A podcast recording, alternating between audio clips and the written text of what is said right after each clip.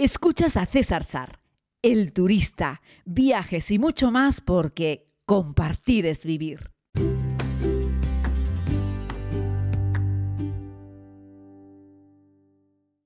Saludos a todos y a todas, querida comunidad, les hablo desde Tailandia.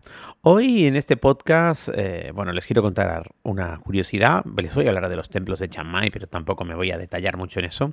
Pero precisamente ayer, eh, camino de uno de los templos más importantes que está a las afueras, el templo de Pra Ta Toi Sudep, qué bueno eres, César, ¿eh? Aprende tailandés en un fin de semana con Sar. El templo de Wat Pra Ta Doi Sudep. Ah, sí, señor.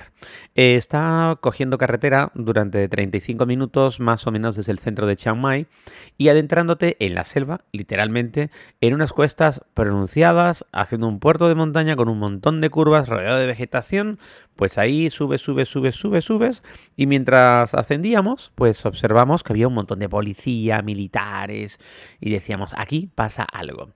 Cuando llegamos a lo alto, hay como una pequeña aldea junto al templo y unos cuantos sitios de ventas de recuerdos, cafeterías, cosas así. Y nada, aparcamos el coche con dificultad porque estaba el parking lleno y no hay tantos turistas en Tailandia ahora, la verdad. Y volvíamos a ver un montón de policías, un montón de militares, hasta que preguntamos y nos cuentan que es que iba a venir la princesa de Tailandia. Y, y wow, la verdad es que es muy interesante porque he buscado un poquito de información sobre, sobre este personaje, sobre esta princesa, y la verdad es que, en fin, no tiene nada que ver ni con el hermano, ni con el, ni con el padre. La verdad es que es un, un personaje, ¿no?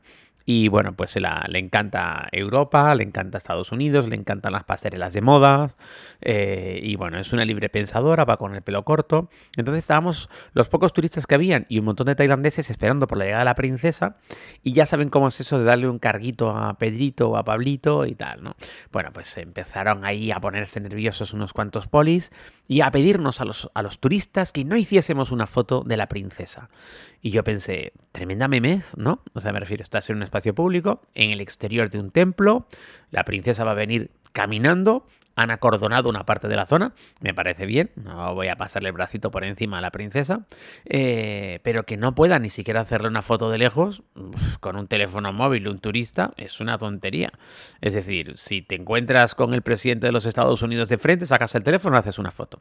Si te encuentras con el Papa, sacas el teléfono y le haces una foto. Si te encuentras con cualquier presidente de España, lo mismo.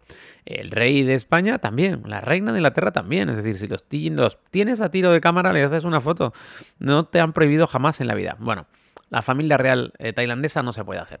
Y yo pensé que tremenda estupidez. El rey actual que tienen, bueno, mm, mm, si buscan ustedes un poco de información, verán que es un personaje. ¿eh?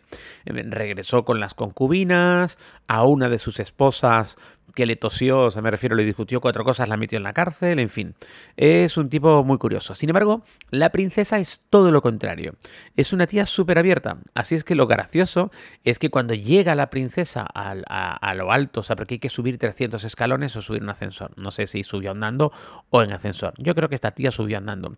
Me encontré con una tía que iba con pantalón de deporte, una camiseta normal y corriente, pelo corto y muy normal. Le habían puesto todo un séquito con unas sillas de bordado de oro para que se sentase a descansar nada más subir. No puso ni el culo en el asiento. Preguntó que para dónde había que ir para hacer el rezo en el templo y continuó con la visita.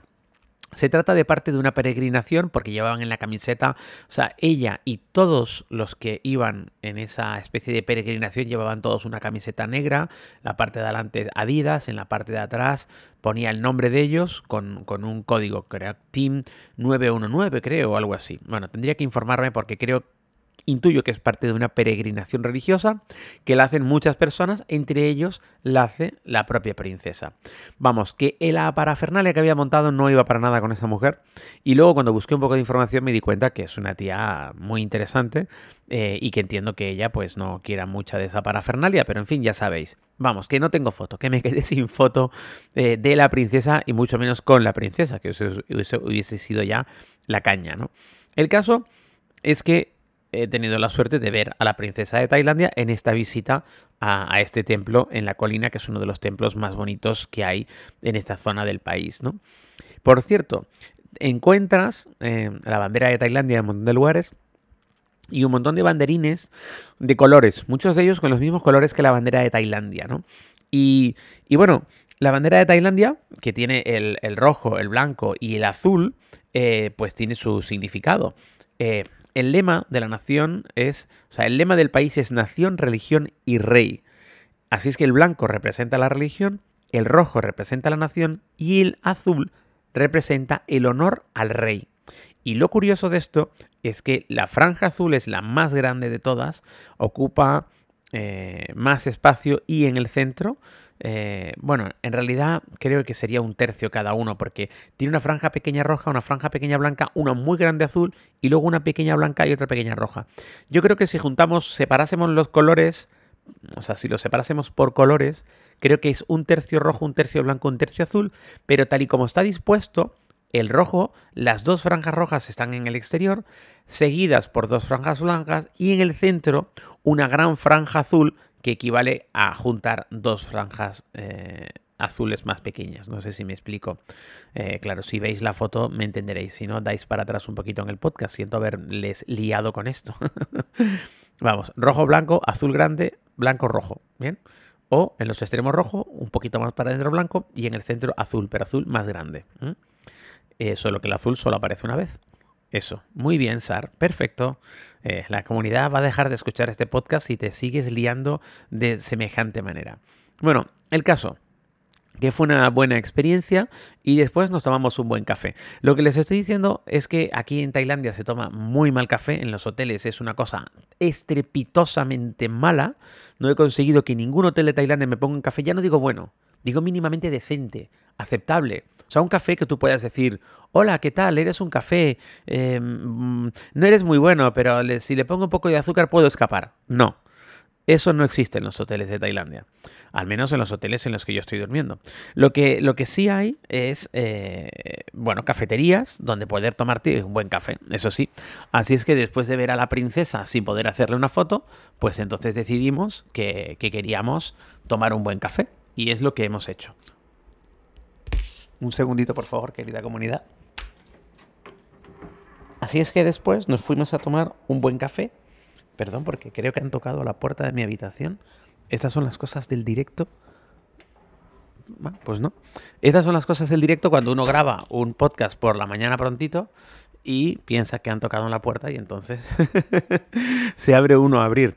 Como les he dicho, nunca me gusta cortar estos podcasts y me gusta hacerlos tal cual. Estaba con el tema del café, que hay una cadena aquí que se llama Amazon Coffee, que procede de Brasil y que tiene una implantación brutal aquí en el, aquí en, Tailandia. Eh, igual que tiene una implicación brutal el 7-Eleven. Eh, yo creo que solamente he visto tanto 7-Eleven como en Tailandia en Japón que también hay un montón de 7-Eleven, y otra cadena local que se llama Family Mart, que, que, está en Japón, pero también está en Corea. 7-Eleven, eh, que era una cadena de mini supermercaditos estadounidenses, en Estados Unidos quedan, pero pocos. Eh, en Europa hubo algunos, pero yo creo que ya no quedan. Y aquí en Tailandia hay un montón, o sea, casi cada esquina hay un 7-Eleven, ¿no? Y bueno, abren 24 horas al día, o por lo menos mm, 11 eh, o 10, 11 horas, eh, eh, perdona, 20, em, 21 horas al 20, 21, 22 horas al día, ¿no? Así es que bueno, la verdad es que es un, buen sitio para comprar cualquier tipo de provisión, ¿no? los templos de, de Chiang Mai, pues miren, son muchos y bonitos. Hay una ruta a pie por el centro de Chiang Mai que les recomiendo que la hagan, que la propone además Lonely Planet. Fíjense que para algunas cosas a mí me gusta mucho también utilizar la guía Lonely porque da muchos datos y consejos prácticos, ¿no? Hay una ruta a pie por el centro de Chiang Mai, calculado unas 5 horas y media, entendiendo em, las paradas que haces en el interior de los templos. Y de verdad, créanme amigos, que algunos de los templos son auténticas obras de arte. Y además en estos templos de Chiang en el centro no hay que pagar para entrar, no como en otros templos que sí te cobran una entradita. A los extranjeros, a los locales, a los nativos no les cobran nada, ¿no? Así es que bueno, eso es un poquitito lo que les quería comentar. Eh, y César, y más cosas de los templos, pues mirad chicos, es que hay un montón de templos, todos, bueno, muchos de ellos se parecen, pero son diferentes, merece realmente mucho la pena. Para ellos tiene mucho significado en función de uno u otro, como nuestras iglesias, en función de a quién está dedicado. Hay muchas representaciones de Buda y cada uno de los Budas significa algo, representa algo o alguien. Y además aquí en Tailandia no solamente se venera y se adora a Buda, evidentemente, en cualquiera de sus de sus representaciones y, significados, sino que también se, eh, se venera a monjes eh, que fueron eh, personas ilustres y significativas dentro del movimiento religioso del país. ¿no? Así es que encontramos también muchas imágenes de, de monjes, monjes desaparecidos, pero que dejaron huella y que son muy queridos por la comunidad y les han terminado por construir, por fabricar una estatua y la gente va también a, a rezarles. Así es que es muy interesante. Así es que nada, un abrazo muy grande, querida comunidad, cuídense mucho. Aquí estuve a poquito a poquito de tener un contacto con la familia real tailandesa. Lástima no poder hacerles una foto, pero bueno, por lo menos la vi. La señorita, la señora, 35 años, me ha parecido una persona, mm, la verdad, que muy interesante. Un abrazo muy grande para todos y nos escuchamos mañana.